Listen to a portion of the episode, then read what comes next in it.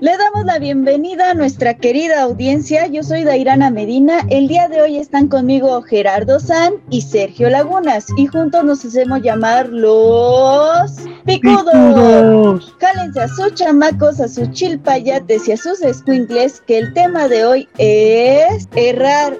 ¿Es de herreros? ¿Qué tal? ¿Cómo están todos? Muy bien, muy bien, gracias. El día de hoy tenemos de invitado especial a Luis Campos. Él, él egresó de la Universidad Tecnológica Superior de Coatzacoalcos, allá en Veracruz, Coatzacoalcos. Estudió la ingeniería petrolera y actualmente se encarga de hacer videos de aprendizaje y tiene tanto su canal de YouTube que se llama así como su página de Facebook. Hola, ¿qué tal? ¿Qué tal? ¿Cómo estás, Luis? Muy bien, muchas gracias por la invitación. Estoy muy contento. Hola Luis, ¿cómo estás? Buenas noches. Buenas noches. Gracias, gracias. Hola, hola a todos. Gracias. Tenemos que hacerte la pregunta obligada que le hacemos a todos nuestros invitados, que es ¿por qué estudiar una ingeniería petrolera?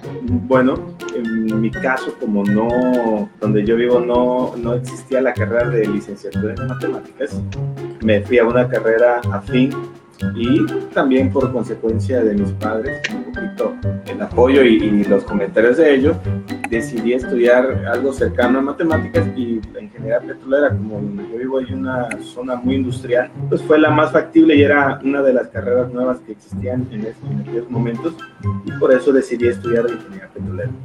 Una pregunta más. ¿En qué se enfoca videos de aprendizaje? Bueno, tu página. Bueno, eh, la, la, creé eh, por toda la situación que estamos viviendo y vi que había padres de familia y alumnos, en este caso también, por ejemplo, como mi hermano, que me decía que no le entendía a sus maestros porque no tiene un maestro que le explicara. Eh, decidí por, es, por esa razón eh, hacer videos explicándole a, diferent, a diferentes niveles educativos. Y uh, cerrando o acercándose el fin de año, se acercaba esto de los exámenes de admisión para diferentes jóvenes a nivel nacional y me, ahorita mi página se concentró o se centró mucho en este aspecto. Compartimos videos explicando diferentes temas y compartimos material eh, gratis apoyando a, a varios jóvenes que a lo mejor no tienen para pagar un curso y quieren ver algo enfocado a, a estas guías. Bueno, por esa razón es que tenemos y de la página, ¿no? Pero está enfocada en sí a todos los niveles educativos y no tiene mucho, un año tiene la, la página apenas y seguimos creando contenido. Genial. Pues bueno, una vez tocado este punto, vamos a retomar el tema principal. Decíamos que errar es de herreros. ¿Están de acuerdo? De acuerdísimo. Un error grandísimo. El herrero no está de acuerdo. A lo mejor sabe errar. Bueno, mmm, creo que bueno, todos ya más o menos habrán visto cómo van la dinámica de los temas. En este caso, estamos hablando específicamente del error. Y aquí viene la pregunta principal de este programa, que sería, ¿cómo identificamos el error y cómo lo vinculamos a las matemáticas? Coméntenos ustedes sus experiencias y les doy el micrófono. Creo que este, lo más importante es decirle a nuestra querida audiencia que al error que nos referimos no es un error de cálculo, propiamente, ¿no? Es un error que deriva muchas veces de que decidimos redondear algunas cosas, ¿no? Entonces, sí, para la gente que no sabe muy bien cómo funciona el redondeo, te dice que cuando en los puntos decimales, cuando la cifra es menor a 5, se redondea para abajo. O sea, queda, haz de cuenta, tienes 3.4, queda como 3, ¿no? 3.0. Ok. Si es 5, es igual a 5 o mayor a 5, o sea, hasta 9, pues entonces redondea para arriba. Entonces, si digamos tienes 3.7, entonces pues si lo redondeas para arriba queda como 4. ¿Qué pasa con, o sea, cuando tú haces cálculos en, en, la primaria, porque desde la primaria empiezas a ver decimales, en la primaria, en la secundaria, en la preparatoria, tú haces cálculos pequeños y por obviedad, o sea, porque el cuaderno no cabe tanto, porque tienes que responder el examen rápido, terminas redondeando y pues no pasa de que ese redondeo nada más así como que te dio otra cifra, ¿no? Y como que no pasa a mayores, ¿no? Pero ¿qué pasa en el mundo real con respecto a un error de redondeo? Bueno, derivado a un redondeo más bien. Sí, creo que ya en el mundo real ya son cantidades muy grandes. Por ejemplo, si vamos a la tienda y nos dicen, este, ah, faltan 5 centavos, ¿desea redondearlos? Tal vez se nos haga fácil a cada persona decir, sí, este, redondea mis 5 centavos.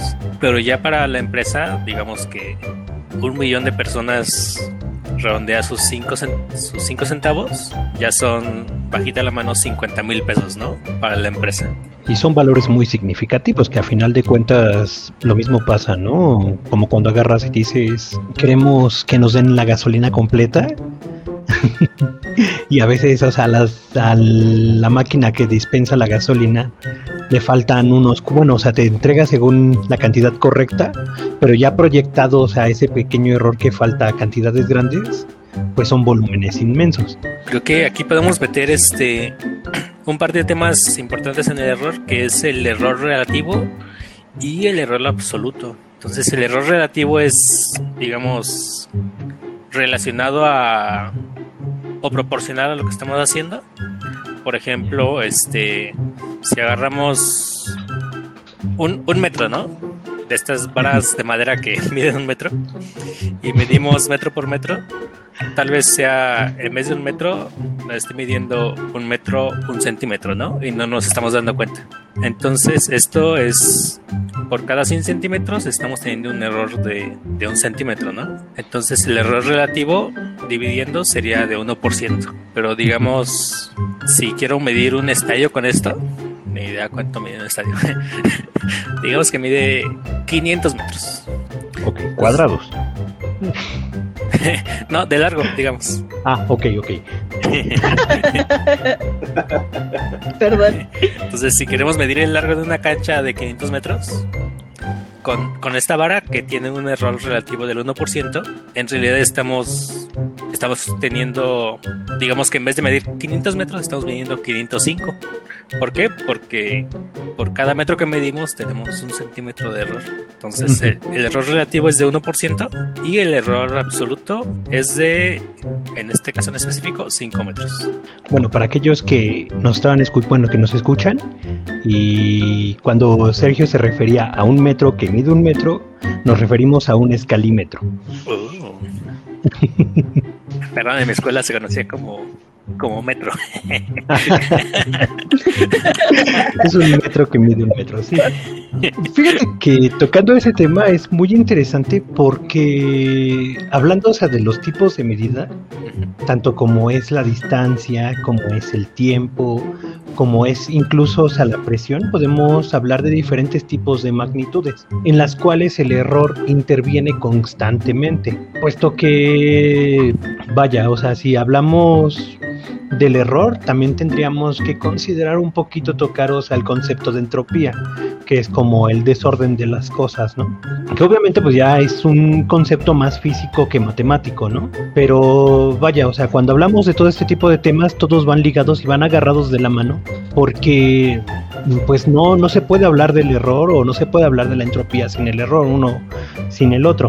Ahora, Hablando específicamente de las matemáticas, existen diversos números para poder, o sea, reducir el error o para poder, pues, acertar más o menos una aproximación de un valor exacto. Existen ciertos métodos que están dentro del área de la interpolación, como son el método de Newton, que es, ¿cómo se llama? Elaborar diferentes polínomos, elaborar polinomios base, dependiendo a una serie de fórmulas que nos servirán específicamente para calcular una aproximación dentro de una tabla de registros.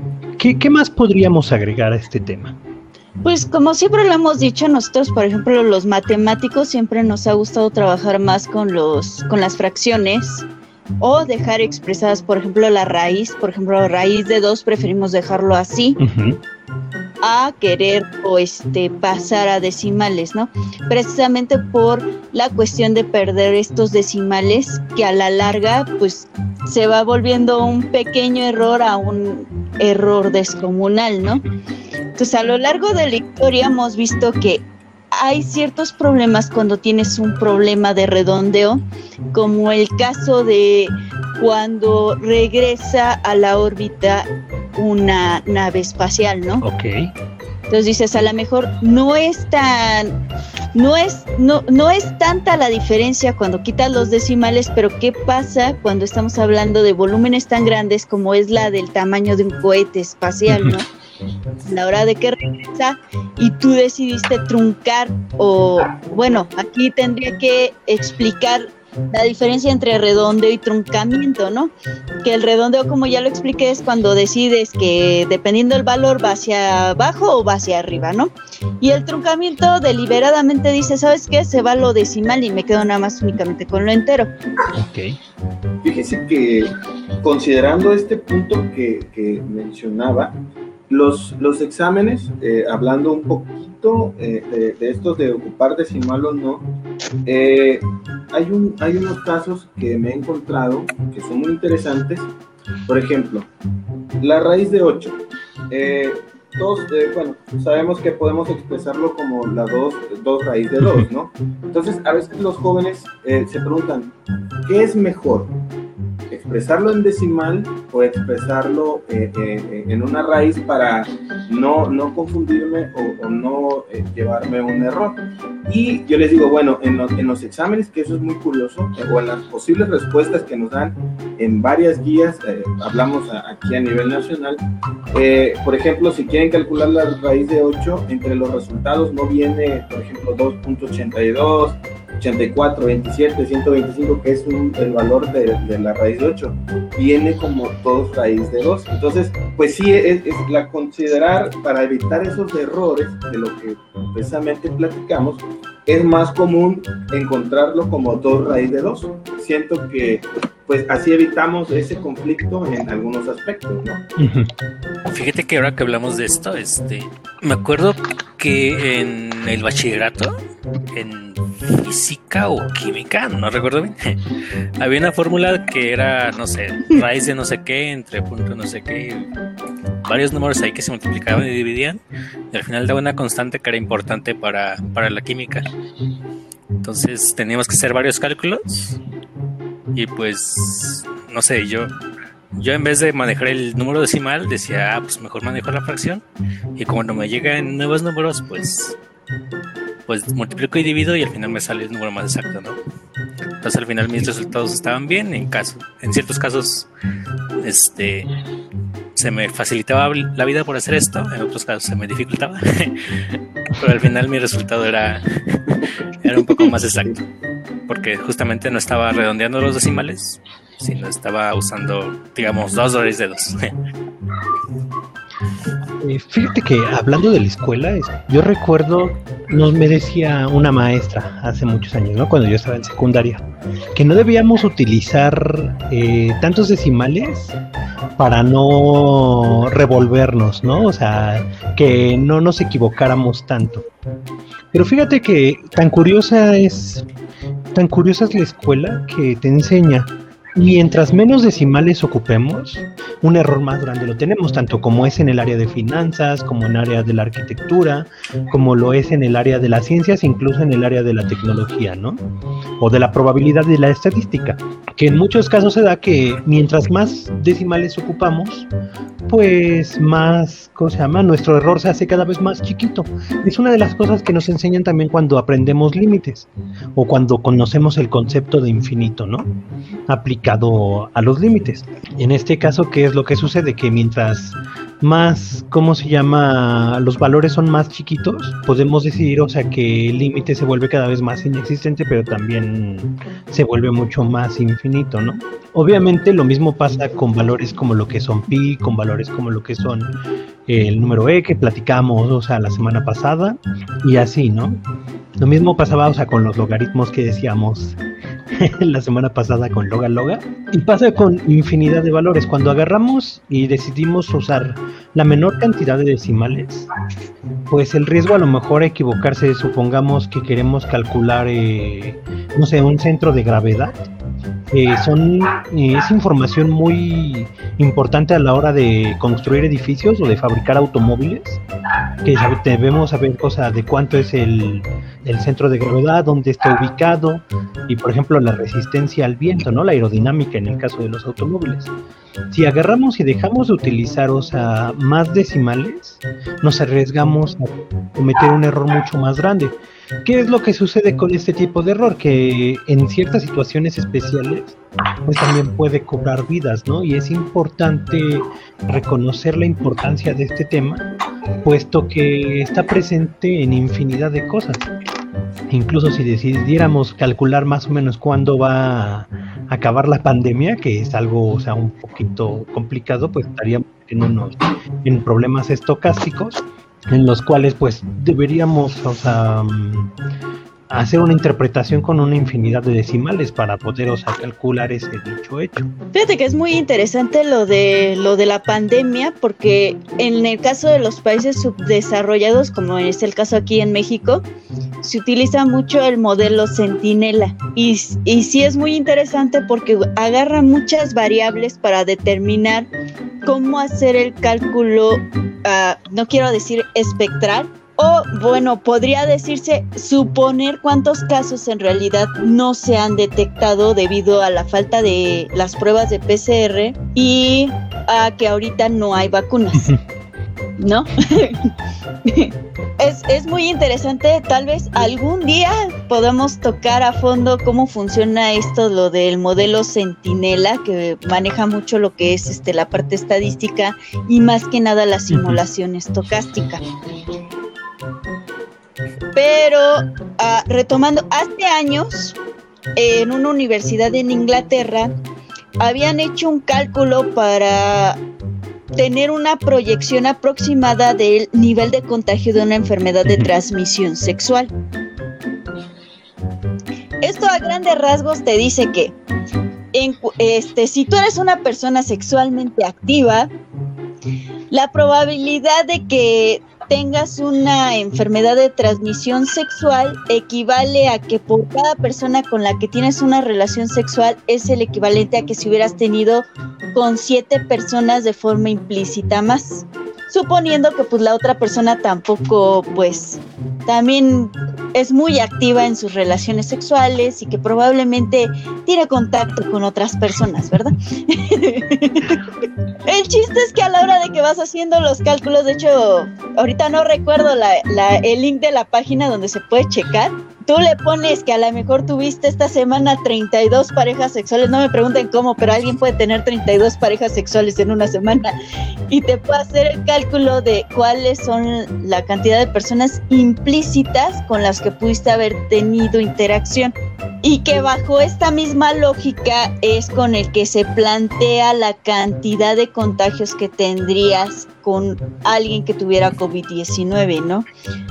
tocando el tema. Es que es muy interesante, ¿no? Esta parte de lo de los contagios, porque se contempla la parte que está asintomática, es decir, que no tiene ningún solo de los síntomas. Fíjate que eso me suena directamente al cálculo de raíces booleanas. digo de raíces, digo de matrices booleanas. ah, sí. pudiera, pudiera ser, pudiera ser, pudiera ser pudiera ser, pero son matrices muy grandes. Fíjate que en otra parte donde podemos ver mucho esto del error de redondeo o er, error este, de truncamiento, radica precisamente en la parte de las empresas con la palabra merma. Entonces, alguien que ha trabajado en una fábrica tiene muy arraigado el término merma, pero exactamente como que no sabe qué es lo que define a la merma, ¿no? O sea, sí, pues. Sí, como yo lo entiendo, este merma es algo que se pierde al fabricar un producto, tal vez o también este, para cualquier proceso, ¿no? Algo que se espera perder. Por ejemplo, al fabricar una silla, por los cortes y por las pulidas, puede ser que perdamos eh, cachitos de madera por ahí, pequeños porcentajes. O en la tienda de telas, ¿no? Puede ser que cortando tela, este, pues ahí demos un cachito más. Entonces, pérdida que, que, digamos es impredecible, pero que esperamos tener. Fíjate que en los casinos también se maneja el término de merma, ahorita que me acuerdo. Solo que para los casinos es el, para eso contratan matemáticos para que hagan el cálculo de cuántas probabilidades hay de que alguien gane en ciertos juegos, ¿no?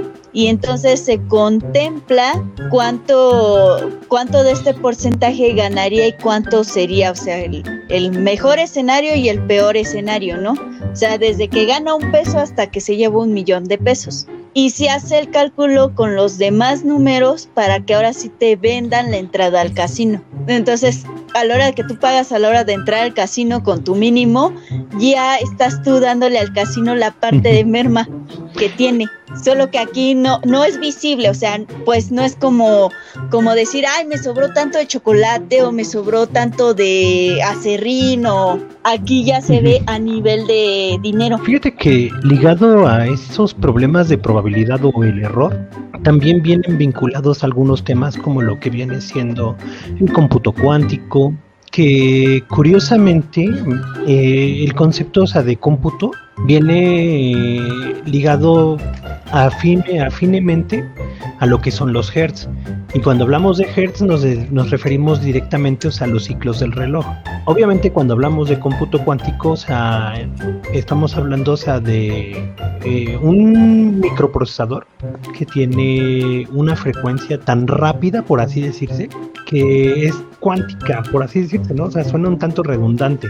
Pero ¿para qué nos sirve esto en un casino? Porque nos ayuda a reducir, o sea, la cantidad, o sea, del error que hay en la probabilidad y también a reducir la merma. Son eh, datos, o sea, interesantes que no nada más, que uno puede pensar, o sea, que un equipo cuántico, o sea, ¿por qué estaría en un casino?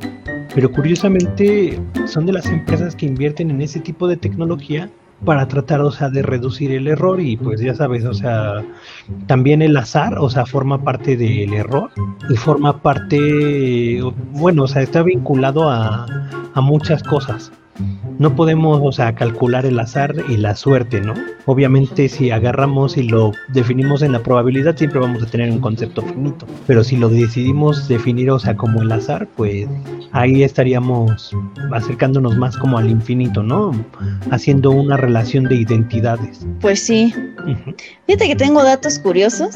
Por ejemplo, este hace cuenta la leyenda que hace años la Ford cuando fabricaba sus coches, porque sus coches este, radican desde que eran carretas, entonces hacían, llegaron a hacer llantas con madera, entonces les sobraba mucho acerrín.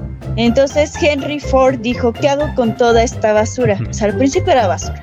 Decidió meterlas a los hornos a que se volviera carbón vegetal y entonces cuando llegaban los clientes pues le regalaban su, su bolsa de carbón vegetal. ¿Qué, ¿Qué pasó en ese tiempo? Que pues se volvió muy popular la costumbre de hacer la famosa carnita asada con el carbón vegetal. Y entonces después abrieron una fábrica que se dedicaba a vender el carbón vegetal. Entonces pasó de ser basura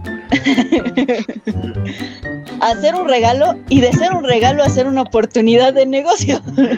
Ok. Mentalidad de tiburón. bueno, mira, fíjate que hablando del error, eh, como bien decía Sergio hace rato, el error es una diferencia. Y de ahí tenemos el concepto de error absoluto. El concepto de error, o sea, tal cual absoluto, es una diferencia entre el valor real y el valor aproximado. ¿A qué nos referimos con esto? Si nosotros quisiéramos calcular el error en, mm, no lo sé, en una aproximación, lo que debemos hacer, o sea, para calcular el error, es que en muchas ocasiones vamos a poder calcular, o un error real si queremos hacer como una predicción, ¿no? En este caso tenemos un valor real, lo único que debemos hacer es restarle el valor aproximado y con eso tendríamos el valor de nuestro error. Ahora, si quisiéramos nosotros, pues, ¿cómo se llama? Expresarlo, o sea, de otra manera, pues para darle ¿cómo se llama? Este, un valor adicional, vemos que es una diferencia con una regla de tres. Lo que haríamos es el error real menos el, er, menos el valor aproximado, digo, el valor real menos el valor aproximado entre el valor real y esto lo multiplicamos por el 100 para sacar el porcentaje y pues más o menos ya con eso sabríamos ¿en qué porcentaje estaríamos evaluando el error? Obviamente existen otros valores como lo que es el error verdadero, que nos habla de una pues adición entre lo que es el error y el error aproximado, para saber más o menos en cuánto estamos cuantificando el error. Fíjate, tengo otra anécdota de lo de la merma. Se cuenta hace años que la chocolatería Hershey tenía mucho sobrante de chocolate, de todos sus productos de tipos de chocolates, diseños, demás texturas. Es que hay chocolate amargo, chocolate dulce, chocolate intermedio, ¿no? Bueno, el chiste es que este decidieron, dijeron, ¿qué vamos a hacer con todo este sobrante de chocolate, no? Y decidieron hacer el, el chocolate que hasta ahorita es el que le genera más ganancias a Hershey, que son los chocolates Kisses. O sea, ahorita sale más caro comprarte una caja de Kisses, que en teoría era el sobrante, que la presentación buena de los Hershey. Nuevamente ataca la mentalidad de tiburón. y, de, esto mencionábamos, eh, bueno, eh, eh, por experiencias que se pueden compartir, eh, la merma, pues en las empresas es un punto que, cuidan demasiado. yo mencionaba que tuve la oportunidad hace unos años de trabajar para una tienda de, departamental y veía diferentes productos. Uno de los que más me causaba, que más me marcó fue el de frutas y verduras, porque sí eh, pues veía a la gente que se reunía en la parte de afuera esperando a, tirar toda esa merma, todas esas manzanas, uvas, fresas, que pues desafortunadamente ya no se compraban o, se aplastaban, porque inclusive desde que ya van llegando las verduras, ya, de, ya tienen contempladas mermas por el momento de entarimar. Obviamente se hacen cálculos en las cajas y todo para que se entarimen se dañen lo menos posible, pero pues es algo que no podemos evitar, ¿no? Y, y, así como las verduras eh, u, otros productos, este, siempre, eh, siempre existirá una merma en diferentes eh, formas o aspectos, pero pues sí, las empresas, como decía también hace ratito, pues contratan o tienen ahí ya sus programas o sus matemáticos para que haya lo menos posible este tipo de cosas. Y cuando es un error humano, por ejemplo, que se compra un se, se, quiere o se vende un producto este, cobrando algún otro, pues ya ahí se hace una diferencia. Eso es una merma. Entonces ahí lo que se hace es que se lleva a, esta persona a capacitar para que se evite ese error, ¿no? O se evite esa merma, porque al final del tiempo o al final del día, ya como trabajador te afectaba, porque ya cuando venía tu reparto de utilidades, pues ya te tocaba menos por, por ese tipo de detalles, ¿no? Pues sí. Eso me recuerda, este, en un trabajo que tuve nos daban de comer en la oficina. En parte para que seamos más productivos, supongo. Así no salíamos a comer. Pero teníamos también la... teníamos también la libertad de irnos a comer a otro lado, ¿no? O de no ir a la oficina. Entonces, este también ahí mismo en la empresa había matemáticos y ellos mismos se encargaron de hacer las predicciones de decir, oye, ¿sabes qué? Dependiendo de qué día, de qué tantas personas hayan dicho que se iban a comer, este, etcétera, hacer cálculos para, para, digamos, hacerlo más justo posible, ¿no? Porque si hacemos comida de más, es comida que al final se va a tirar. O este es dinero que estamos gastando y que no, es, no están aprovechando los trabajadores. ¿no? Entonces sí, tiene sentido que que las empresas hagan todo lo posible para reducir la merma. Exactamente. Fíjate que hablando, bueno, regresando un poquito ah. a lo del error, yo recuerdo que en la escuela uno de los ejemplos que más ilustra estas partes es que se llama el índice de población. No sé si recuerdan que el índice de población se toma cada 10 años, lo toma el INEGI. Entonces, eh, se toma, o sea, la cantidad de personas, de habitantes que hay, niños, adultos, etcétera, ¿no? Con el fin, o sea, de saber cuántas personas hay en el país, en el planeta y así, ¿no? En cada país, continente. Pero, ¿qué es lo que pasa con esto? Nosotros podemos decir, ¿sabes qué? Es que cada 10 años se calcula que son tantos millones de habitantes, ¿no? ¿Y qué es lo que sucede? Si tú agarras y se tomó, em, no sé si Ah. bien recuerdan que pues estuvieron tomando eso hace unos escasos años, que fue en 2019 para sacar, o sea, la publicación 2020. O fue 2020 y se sale la publicación este año, no me acuerdo muy bien. Pues fue, fue en el 2020, porque hasta hicieron hasta memes de, ay, chinos, acaban de contar de que empezó del coronavirus. y que incluso, y que incluso todavía este, hubi- hubo gente del INEGI levantando encuestas el año pasado cuando ya había iniciado la, la cuarentena. Este, y sí, e- es uno de esos datos curiosos. O sea, actualmente, yo recuerdo que actualmente somos Ujú. 126 millones de mexicanos. No sé si ahorita seamos, me imagino que menos más. Es que también tenemos que contemplar los nacimientos Exactamente. con respecto el al año es pasado. que ese tipo de prácticas se llevan cada 10 años. Entonces, si alguien te pregunta, supongamos, ¿cuántas personas habría en el 2022? Pues no sabríamos responderlo con exactitud. O incluso si nos preguntaran a cuántas personas habría en el 2017, considerando que se hace el conteo, ¿cómo se llama? 2020 y anterior a este se hace 2010, pues diríamos, ¿sabes qué? O sea, ¿cómo es que podemos dar, o sea, un valor aproximado, ¿no? Para esto existen ciertos métodos como lo es el método de Lagrange, el método de Newton, el método de Hermit, que era lo que platicábamos hace un momento. Y curiosamente, eh, usando este tipo de métodos, podemos también calcular, el valor del error de acuerdo a los valores aproximados que tengamos, considerando eh, los valores nominales que hay, que serían 2010, 2020, haciendo una diferencia, también haciendo un cálculo, pues del mismo año 2020 sacaríamos una aproximación con respecto a los valores que hemos calculado, o sea, que serían 2015, 2014, y podríamos más o menos saber, o sea, cuánto nos estamos equivocando, pero podríamos dar un valor más o menos acertado a cuál es la cantidad de población que hay. Curiosamente, eh, todo este tipo de métodos, o sea, se da, los más fáciles son el de Lagrange y el de Newton, ¿no? Me parece que el más complicado es el de Hermit. Son aquellos datos donde se puede visualizar el error. Pero todo inicia con la serie de Taylor. Me evitan.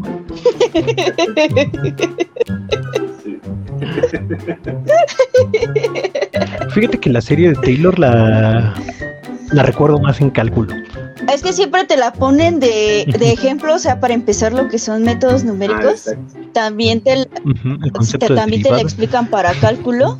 Este, de hecho, a mí lo que me sorprendió es que viene en uno de los capítulos del Diablo de los Números, pero no propiamente te dice es la serie de Taylor, pero sí viene explicado. Te, te, te hace que te lo imagines, ¿no?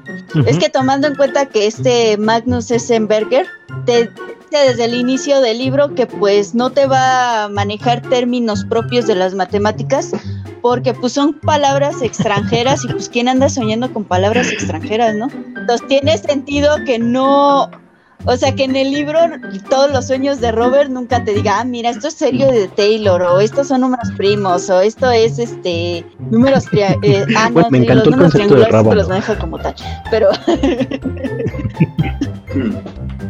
El de, eh, sí, el de Ajá. vamos, a, vamos al rábano, vamos a saltar, ¿no?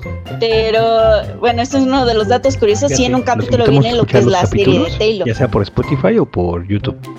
Pues sí, nada más que por YouTube nos estamos tardando un poquito más en subirlos. Llevamos un ratito. No sé si quieran llegar a conclusiones. Tú, Luis, ¿cómo te sientes? No, muy, muy bien. Es que a mí me gusta mucho escuchar el, todos estos eh, conceptos que, que se manejan. Y sí, yo vi mucho esto en, principalmente en método numérico. Me acuerdo del, del, de, de Newton Rapson, a su, cómo nos, nos ponían a hacer cálculos tremendos que al final los, lo haces en un software y se acaba, ¿no? Pero eh, sí, sí está, está muy interesante, inclusive ahorita que estamos, digo, en, el- en de la página me han preguntado si les puedo explicar el, ese tipo de, cálculos, que es impresionante todos los, los numeritos que hay.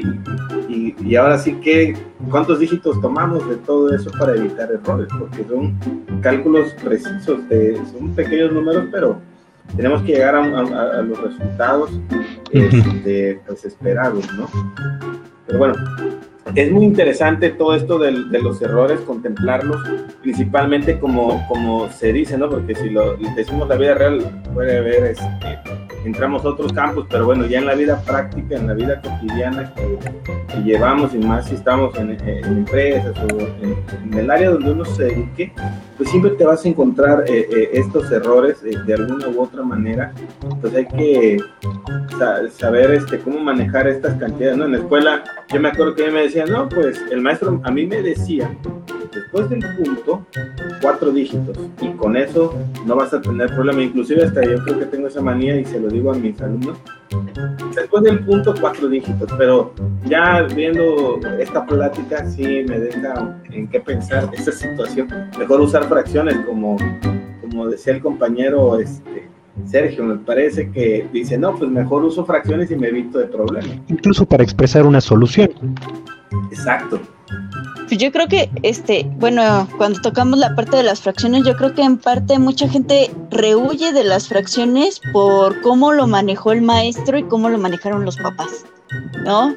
Este, ahorita que se habla mucho de lo de la educación respetuosa, de que dice que tú tienes que darle el tiempo al niño de que él aprenda a su velocidad, no se puede aplicar ahorita por el sistema educativo que todavía tenemos, ¿no? ¿Por qué? Porque el maestro dice que tiene que entregar una, bueno, tú, tú tendrás más aterrizado esta idea de que pues el maestro tiene que entregarle a la escuela que el alumno cumplió con cierto perfil de requerimientos que debió de haber aprendido. Y eso entra en contradicción con la educación respetuosa, porque la educación respetuosa te dice que si el niño no se siente seguro de aprender un tema, tú no deberías obligarlo.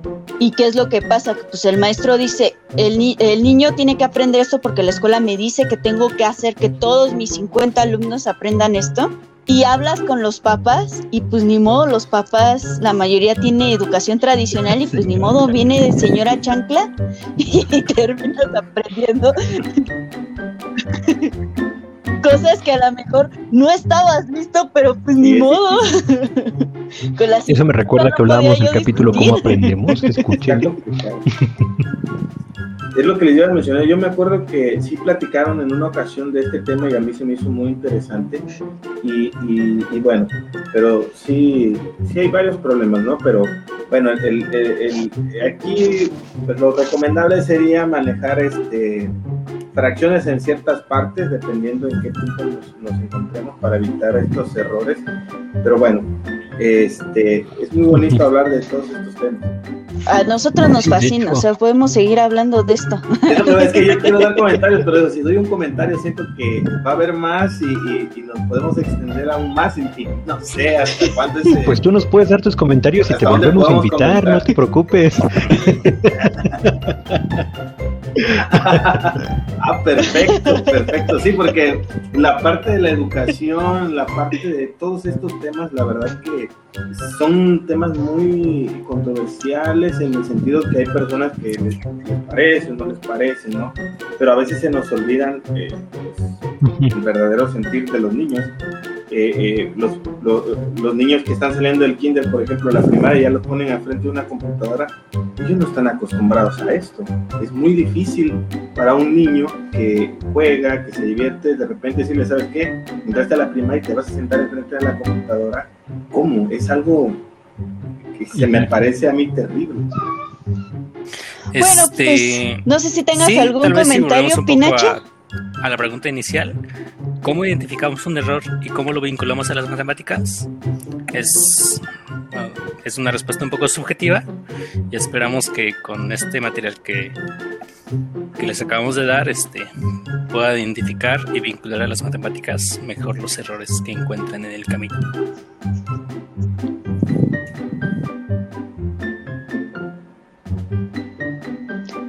pues ya saben el dicho de las matemáticas aplicadas. El meollo del asunto no es resolverlo, sino cómo plantear la solución. Perfecto. Y hablando de eso, vamos a mencionar a los ganadores del, del, reto pasado. Ya no digo de los retos porque ya nada más estoy dejando uno por semana. ah, el reto de la semana pasada tenía que ver con desigualdades enteras y usando un poquito de lo de las fracciones, decía, si un elevador aguanta máximo 800 kilos y hay 10 personas esperando, la primera persona pesa un 16 de la tolerancia máxima, la segunda persona pesa 8 quintos de la primera, la tercera pesa 3 cuartos de la segunda, la cuarta pesa 3 medios de la tercera, la quinta y sexta persona pesan lo que la segunda, la séptima y octava persona pesan lo que la tercera y la novena persona pesa Ah, no, espérense. Todavía me falta otra persona. Pesa lo de la cuarta y la décima pesa 12 quintos de la primera. ¿Podrán subir todos al elevador? La respuesta era sí. Bueno, les pregunté que si el peso era mayor o menor al del elevador. Es menor porque en total suma 770 kilos. Interesante. La persona que pudo resolver nuestro reto fue Jorge Luis Campos. Le mandamos un saludo y le recordamos a nuestros demás, nuestra demás audiencia que eh, el objetivo de estos ejercicios, pues, es que ustedes pierdan el miedo, vean que los este, que no son ah, cosas del, del otro mundo, que si tienen dudas nos pueden preguntar, claro que sí. Nosotros trataremos de resolverles sus dudas a manera de lo posible para que puedan este resolver nuestros retos. El meollo es hacerlos. Así es. Y ah, sí, creo que el apellido, este. Dije mal el nombre. Dijiste uno diferente. Creo que el nombre completo, por lo menos el que sale en Facebook, es Jorge Luis González. Es que creo que te confundiste y diste el apellido de nuestro invitado. Ah, disculpa, este Jorge González. Yo pensé que era de herreros. Herreros humanos.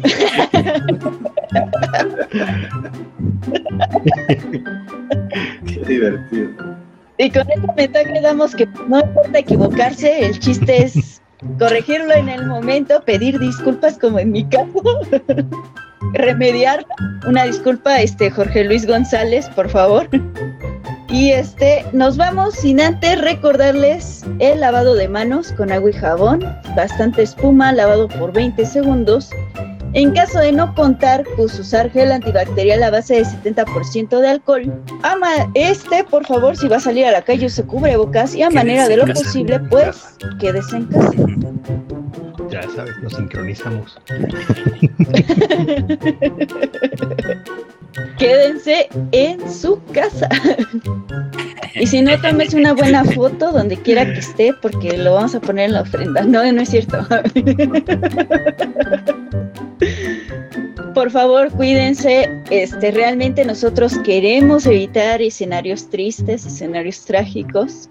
Este, para los que ya perdimos a alguien por el COVID-19, nos duele mucho pensar que ya no lo vamos a volver a ver. y créanme, es muy triste este decir hace un año había platicado todavía con esa persona. ¿no? Me pega esto. Luis, muchas gracias por aceptar la invitación aquí al programa y pues gracias. ¿eh? muchas gracias a ustedes. Cuando quieras, mándanos mensaje. Ya sabes que nosotros grabamos los viernes. Muchas gracias, de verdad. Eh, eh, a lo mejor es la primera vez que estoy en, en participando y este, pues, casi no, no acostumbro a hacer todo esto, pero créanme que me da muchísimo gusto, los felicito por el trabajo que hacen, me, me, me gusta mucho eh, lo de su página y ahorita con lo del podcast. Y bueno, ojalá eh, podamos eh, vernos muy pronto y reitero mis felicitaciones y agradezco mucho, mucho su, su eh, la atención que me han dado. Muchísimas gracias, de verdad. No hay de qué. no hay por dónde. Como buenos mexicanos, no hay de qué. Muchas gracias.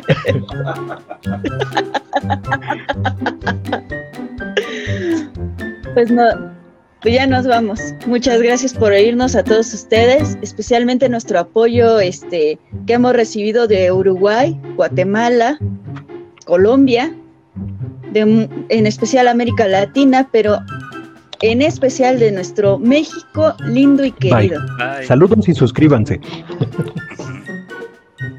Bye. Adiós. Gracias, gracias.